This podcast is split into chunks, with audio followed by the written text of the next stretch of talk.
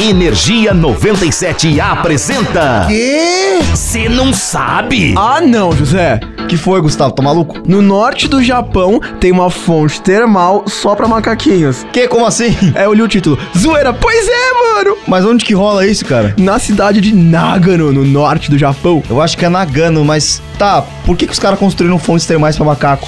Cara, eu tô lendo aqui rapidão, dá um 2 e realmente faz muito sentido. Além de ser muito legal. Então solta.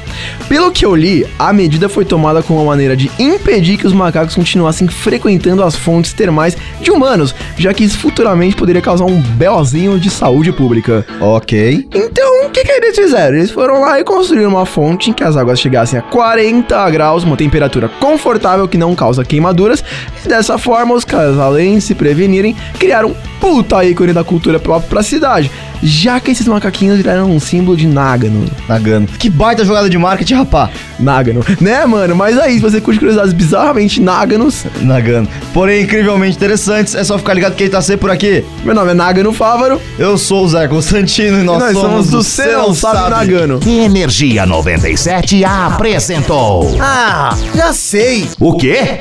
Você não sabe?